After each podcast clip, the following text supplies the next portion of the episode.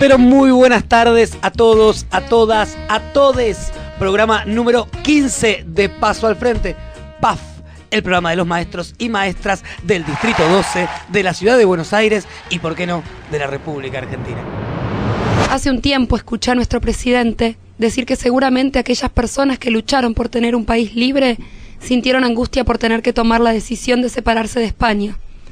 Yo me pregunto, ¿qué pensarían San Martín, todos los hombres y todas las mujeres que lucharon por la libertad si escuchasen esas palabras? Era Lili que nos leyó su discurso que estuvo preparando para el 17 de agosto. Y vamos a viajar rápidamente a Ibiza. ¿Por qué? Porque el muy bueno de esta semana es para una noticia que nos llega desde allá y que a mi entender fue mal interpretada por todo el mundo. Les cuento. El lunes pasado se viralizaron en las redes imágenes de dos hombres que al salir de un casino circularon por la ciudad en una Ferrari deportiva con una mujer totalmente desnuda sobre el capot.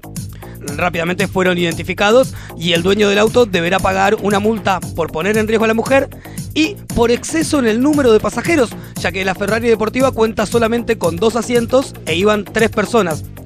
Lógicamente en las redes las críticas llegaron por todos lados, ¿sí? desde machistas, ostentosos y demás, pero yo creo que estuvo mal interpretado. La gente no se dio cuenta de que lo que estaban haciendo era una protesta, un, happening, digamos, una, una intervención para denunciar las políticas del gobierno argentino, donde claramente no hay lugar para todos, unos pocos se timbean toda la guita, el resto viajamos colgados y nos están dejando en pelotas. Así que el muy bueno de esta semana es para ellos. Ve que si quiere puede, su esfuerzo merece un muy bueno. Ahora sí estamos en comunicación con Leonardo, secretario general de ATECH, región noroeste. Leonardo, ¿nos escuchás? Sí, sí, perfectamente. Es una situación de, de financiamiento total en la provincia que implica, por ejemplo, el no pago de la obra social por parte del Estado y el corte de prestaciones de la obra social. Nosotros por lo pronto vamos a toda la semana que viene de paro, retención de servicio.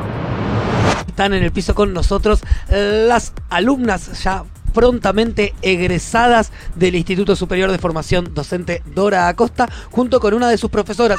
Cuenten un poco qué es el Instituto Superior Dora Acosta, cuándo surgió, por qué lleva ese nombre. Eh, es una, una, institución, un instituto de formación docente que nace de una organización que se llama El Hormiguero y nace un poco como respuesta a las necesidades del barrio, de, de las personas que viven ahí, de los vecinos y las vecinas, de poder continuar sus estudios una vez que terminaran el secundario y bueno, realmente de generar una oportunidad y un derecho de las personas que quieran ser maestros y maestras, que los puedan hacer y que puedan estudiar dentro del barrio.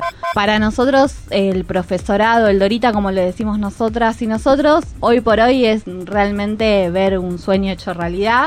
Dora Costa acá un poco, la Gise fue la que la que la trajo a Dora un poco a nuestra historia también, fue una maestra que trabajaba en, en una escuela del barrio y que está desaparecida, eh, que desapareció en la última dictadura militar.